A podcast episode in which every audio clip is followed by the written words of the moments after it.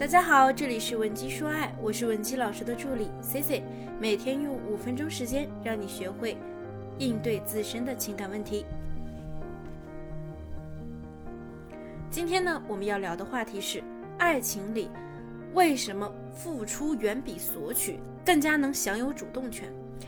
有这么一种说法，就是每个人的爱情还没开始呢，就已经注定了结局。因为你爱的人的特质，你爱别人的方式，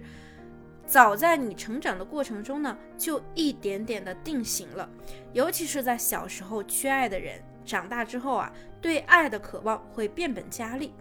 那么我们这一代人呢，有很多人都是独生子女，从小呢就不知道如何和同龄人朝夕相处，更加不会主动的去爱别人，也不知道怎么去爱。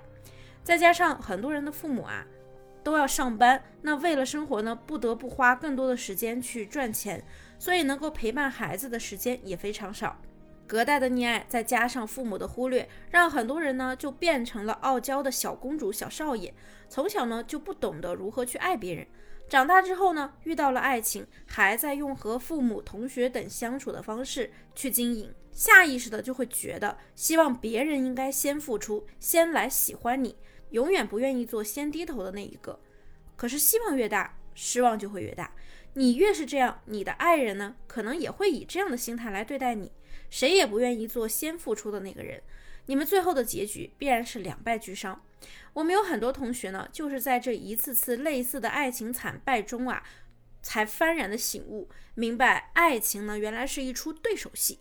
有付出才能够得到反馈的回报。那么有感情困扰的同学呢，也可以添加我的微信文姬零七零，文姬的小写全拼零七零，即可获得免费的咨询指导和电话分析。那么除了血脉相连的亲情之外，这个世界上呢，真的是不会有无缘无故的爱的，当然也就没有无缘无故的付出了。那些一味要求回报、希望对方对自己好的人呢，只会得到累积的失望。所以，咱们不如换一个心态，学会把付出当做一种乐趣，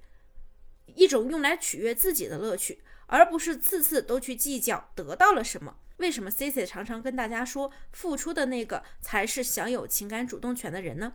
可能你也会发现，你或者你熟识的某个人，总会说呢，不希望别人对自己太好，让自己很有负担之类的。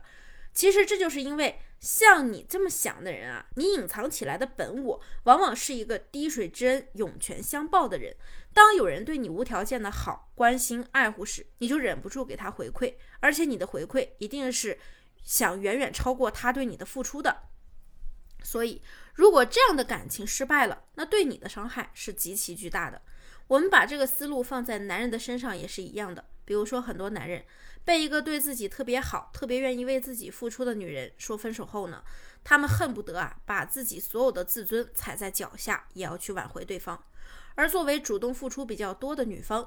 完全把这段感情的生死掌握在手里，就是因为她从一开始就表现出了一种态度：我爱你，与你无关。哪怕我的爱和付出得不到你相同的回应，我也并不会因此而伤心愤怒，因为我做的一切都是凭着本心去做，凭着我满腔跳动的爱意去做，是我的直觉在让我对你好，去关心爱护你。但现在我失望了，所以我要收回对你的爱。这个时候，男人就会感到前所未有的恐慌。这也是为什么我们会看到有些女人看似段位极高，善于操纵人心，可以把一个平时不苟言笑的严肃工作狂，经过一段时间的相处后，改造成一个为爱痴狂的深情男，就是因为他付出的时候完全在顺着自己的本心，这份爱可以大大方方的给，也可以随时收回，掌握着爱别人的主动权，不是等着别人来爱我，这就是爱的自由。所谓无欲则刚，如果不怀着计算器去计算每一份付出的爱能得到多少，那对方的每一点回应，在你看来呢，都会是惊喜。哪怕你正在犹豫，你要不要去挽回呢？